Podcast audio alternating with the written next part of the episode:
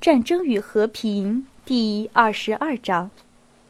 在铜山，尼古拉·安德烈耶维奇·鲍尔康斯基公爵的庄园里，每天都在等待着年轻的安德烈公爵和公爵夫人的到来。但是，这种等待并没有破坏老公爵家里有条不紊的生活秩序。步兵上将尼古拉·安德烈耶维奇公爵在社交界有个外号叫“普鲁士王”。他自从保罗皇帝在位时被流放到乡下以来，一直和女儿玛利亚公爵小姐以及他的女伴布里安娜小姐居住于铜山。改朝换代之后，虽然他已准许到两个京城去，可是仍然继续住在乡下，从不外出。说，如果有人需要他，那么可以从莫斯科走一百五十俄里到铜山来找他。说他不需要什么人，也不需要什么东西。他说，人的罪恶的根源只有两个，那就是游手好闲和迷信；美德也只有两个，即工作和智慧。他亲自教育女儿，而为了使她养成这两大美德。便给她上代数课和几何课，把她的整个生活安排成不断的学习。他自己通常也很忙，有时写回忆录，有时解高等数学题，有时在车床上旋鼻烟壶，有时则在花园里干活儿和监督他庄园里一直没有停止过的建筑工程。由于好工作的主要条件是要有秩序。所以在他的生活方式中，遵循秩序达到了一丝不苟的程度。他总是在同样的不可改变的条件下出来吃饭，不仅在同一终点，而且分秒不差。公爵对他周围的人，从女儿到仆人都很厉害，要求总是非常严格。因此，虽然他为人并不那么残酷无情。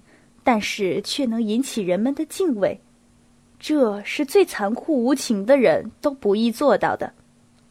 尽管他已退职，现在在国家事务方面不起任何作用，然而他的庄园所在的省每一位省长都认为应当来拜见他，像建筑师、花匠或玛利亚公爵小姐一样，在高场的等候室里等候公爵在规定的时间出来。当书房又高又宽的门一打开，出现一个身材不高的老人时，等候室里的每个人都会有一种敬重甚至畏惧的感觉。这个老人通常戴着敷粉的假发，他长着一双干瘪的小手和两道下垂的灰色眉毛。有时，当他沉下脸时，眉毛就遮住了他那双聪明而又充满青春活力的炯炯有神的眼睛。在年轻的公爵夫妇将要到来的那天早上，玛利亚公爵小姐在规定时间到等候室请早安。她惊恐地画着十字，心里默念着悼词。她每天到这儿来，每天都祷告上帝，希望同父亲的会见能够顺顺当当，不横生枝节。坐在等候室里的一个头发上铺了粉的老仆人轻轻地站起来，低声说了一句：“请进。”门里传来了车床发出均匀的声音，公爵小姐畏怯地拉了一下那扇很容易平稳打开的门，在门口站住了。公爵正在车床上干活儿，他回头看了一眼，继续做他的事。大书房里摆满了显然是在经常不断的使用的东西，一张大桌上放了各种书籍和图表。高高的玻璃书柜的柜门上插着钥匙，另一张用来站着书写的大桌子上放着一个笔记本，装着一台悬床，还有摆开的工具和散落在周围的碎屑。而这一切都说明这里经常进行各种各样和有条不紊的工作。从公爵的那只穿着达达似的绣着银线靴子的脚看来，从他的一只轻轻暴露的。干净的手，使劲儿的样子看来，公爵的这位精神矍铄的老人还有顽强的和非常耐久的体力。在旋了几圈后，他把脚从车床的踏板上拿下来，把刀具擦净，把它挂在车床上的皮口袋里，坐在桌子旁，叫女儿过来。他从来不为自己的孩子祝福，只把自己的胡子拉碴的、今天还没刮过的腮帮子伸给他，用严厉的，同时又是关切而温存的目光打量了他一下，说：“身体怎么样？哈，好吧，那就坐下吧。”他拿出他亲手写的几何笔记本儿，用脚把圈椅挪过来。明天的作业，他一面说。一面很快的寻找那一页，用硬指甲划过了从这一节到另一节的记号。公爵小姐稍微弯下身子看桌上的笔记本儿。哦，好，等一下，有你的一封信。老人从桌子上方的信插里拿出了一封，从信封上的姓名和地址看是女人写的信，把它扔到了桌子上。公爵小姐看到这封信时，她的脸上布满了红斑。她急忙拿过来，朝他弯下身子。“是海洛伊斯的信吧？”公爵问。他冷冷一笑，露出了还很结实、有些发黄的牙齿。“是的，是朱莉的信。”公爵小姐说。她怯生生的看和怯生生的微笑着。“我再放过两条信。”第三封可就要拆开看了，公爵严厉的说：“我担心你们写很多废话，第三封就一定要看了。”就是这一封，你也可以看，爸爸。”公爵小姐说，她的脸更红了，把信递给父亲。第三封，我说过了，第三封。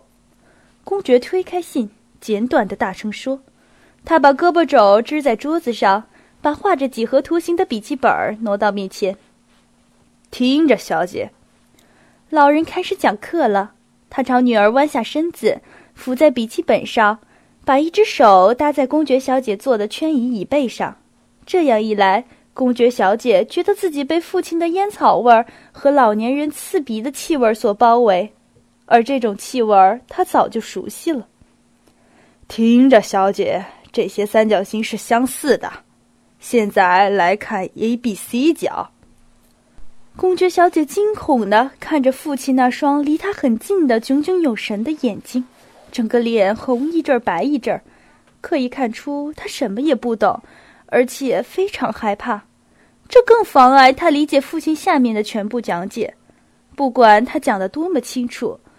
不知这该怪老师呢，还是该怪学生？每天都出现同样的情况。公爵小姐两眼发黑，她什么也看不见，什么也听不见，只感觉到近旁老父亲干瘦的脸，感觉到他的呼吸和气味，只想自己能够如何更快的离开书房，到自己房间里自由自在的把习题弄清楚。老人火气大，他把自己做的圈椅推过去又拉回来，弄得咯吱咯吱响，竭力的控制自己不要发火。可是几乎每一次都发了火，骂了人，有时还扔笔记本儿。公爵小姐回答错了。唉，怎么才能聪明点儿？公爵大声的说道。他推开笔记本儿，猛然转过身，立刻站了起来，来回走了一趟，用手摸摸公爵小姐的头发，又坐下了。他更靠近一些，继续讲解。不行，公爵小姐，不行。他在公爵小姐拿起笔记本，把它合上，准备要走时说：“学数学可是一件大事儿，我的小姐，我不愿意让你变得和我们那些愚蠢的小姐一样。俗话说，相忍就能相爱。”他爱抚着拍拍女儿的面颊，学好了，脑子里就不会再有糊涂想法了。他想要走。可是公爵却用手势拦住了他，从高桌子上拿了一本还没有裁开的新书。瞧，你的艾路伊斯还给你寄来了一本《自然奥秘解答》，是一本宗教书。我不干预任何人的信仰。我翻了翻，拿着。好了，你去吧，去吧。说完，他拍了拍女儿的肩膀，等他一出门，就把门插上了。玛利亚公爵小姐带着悲伤和恐惧的表情回到了自己的房间，这种表情很少离开她，使得她那张远非漂亮的和病态的脸变得更不漂亮了。她在摆满了各种小画像、堆满了笔记本和书的写字台旁坐下。公爵小姐的杂乱无章可以说达到了与她父亲的井井有条一样的程度。她放下了几盒笔记本。急不可耐地拆开信，这封信是公爵小姐童年的好友写的，而这朋友就是那个参加罗斯托夫家命名日宴会上的朱莉·卡拉金娜。